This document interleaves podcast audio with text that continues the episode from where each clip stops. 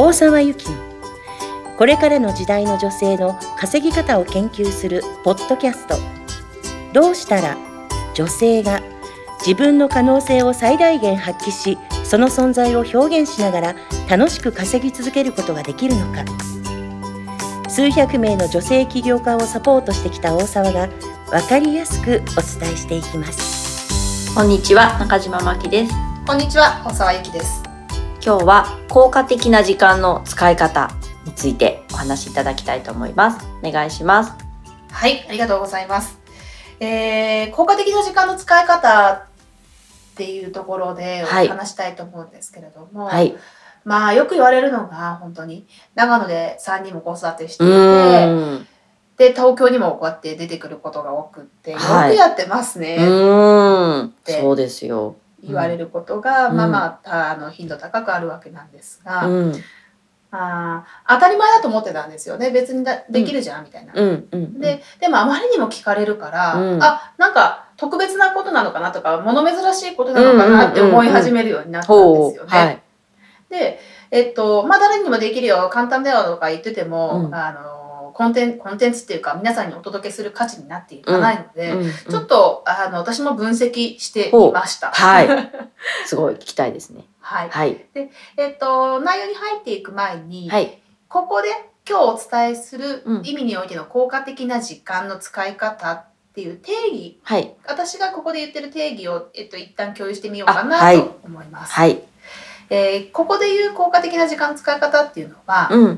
短時間でうん無駄なくはい。欲しい結果を手にしていく時間の使い方だと思ってください。なるほど。短時間で無駄なくはい。欲しい結果を得る。はい。っはい。ていうことはい。を指します。はい。どうでしょう？短時間で、えっ、と、うん。なんだろう、だらだらやるんじゃなくて、うん。えっ、と、短時間で、えっ、と、集中的にものをやって、うん。えっ、と、まあ、収益だったら収益など欲しい結果をサクッと得ていくっていうことができたら嬉しくない、嬉しいですよね。ね、う嬉しいですね。うんはい。で、えっ、と、じゃあ私がどんなことをやってるかはいっていうことを3つ、はい今日も3つに分けてお伝えしていこうかなと思います。はいはい。えー、1つ目は、はいステートです。うんまあ、自分の状態。うんうん自分の状態を良くしておくってことがめちゃめちゃ重要なんですよね。えっと、自分の状態をどうしたら良くなるかっていう研究はあのどうぞやったらいいと思うんですけれども、はい。えっとまあ、それいやあの抽象的に言っててもしょうがないので、うん。具体的に言うと、うん。私は一日が始まる時に、うん。英語の方眼ノートを書くってことをやってるんですえ英語の方がノート 私あの学ぶのがすごく好きで自分が進化していくのを感じるのが好きなんですけれども、朝一で朝一っていうか仕事に取り掛かる前にうん。1行でも2行でもいいから、うん。その自分で英語の方眼ノートを書くと、うん。じょ自分の状態が整うんですよ。なるほど。だからなんていうかな例えばですよ。例えばあのアスリートってうん。いるじゃないですか、はい。バスケットの選手でも、サッカーの選手でも、いきなり試合ってやらないですよ。うーん あーよし朝起きたよしペなんかゴゴール決めようとかやる人いないわけですよね。なるほどうんうんうんうん準備運動っていうのがあって体の状態を、はいその試合に持っていけうんる状態を整えてから試合に行くわけですよね。うんうんビジネスも一緒。うんうんうん自分の状態を整えてから仕事に向かう。うん私だったら英語の方が。うん人によっては音楽かもしうんれないし。うんうんなんかその自分の状態の準備運動っていうのをしてほしいなってこれ私結構やってます。なるほどこれあれですよねいくつかやってみて何が自分に合うかっていうのもやっぱり試してみないとわかんないですよね。そうだと思います。うよーし私も英語の方がやろうとかそれは違んうわけですよね。はいはい、なのであのいいと思います。はいでもう一つは、はい見極めるっていうことです。うん見極める。うん、見極める。自分が欲しい結果にこれ直結してるかなってああなるほどついつい違うことやってます 私たち。あります。うんあり今ます本当はこれやんなきゃいけないのに、うん違うことやってるんですよね。うんはい。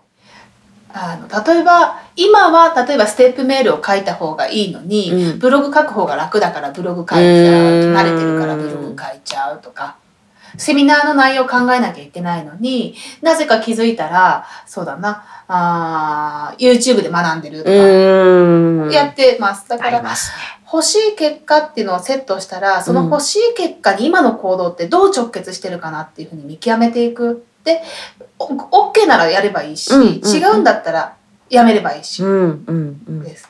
で3つ目が、はいえっと、今最後に言ったことと似てるんですけれども見直して捨てるっていうことも大,、うんうん大事うんです、えー欲しい結果に直結してないのであればやらないっていう、うんうん。例えばまあよくありがちなのは Facebook だらだら見るとかあしますよね。ネットねなんとなくニュース見ちゃうとかね。うんそうそうはいはい。そうあのやっていいんですよ。やっていいんだけどあのうんそ それが欲しい結果に直結してるなら OK だったり、うんステートを良くするためにやってるんだったら OK、うんうんうん。なんかこういうこと言うとなんか大沢さん無駄がないようでキチキチしててなんかって思うかもしれないけどあそんなこともない。うんだからなんかこれまあリスナーの皆さんどう思うか知らないですけど私コナンの 漫画を読むのが好きなんですよ、ね。もう96巻ぐらい全部すごい。であの私もそういう漫画とか読む時あってあれはなんか自分のステートを取ってるんですうよね、んうんうんうん。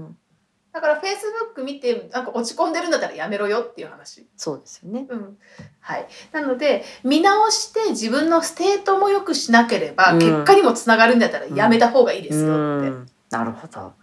はいっていうことです。はい。はい、だから今日ちょっと具体的なこれやってあれやってそれやってっていう話よりは、うんうん少しその抽象度の高いうん話だったとは思うんですよね。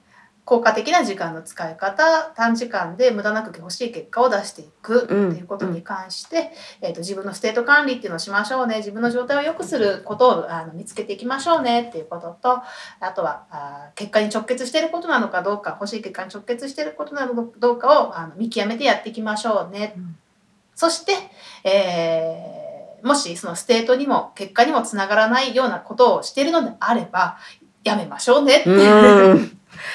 これだいぶ片付きません。ねえ本当ですよね。はい。ちょっとね見直してみるといいかなっていうところですね。はい。はい。わかりました。では今日は効果的な時間の使い方ということでお話しいただきました。ゆきさんありがとうございました。はい、ありがとうございました。本日の番組はいかがでしたか？この番組ではあなたからの質問を受け付けています大沢ゆきと検索しホームページ上から質問をご記入ください。番組内で扱っていきます。あなたからの質問をお待ちしております。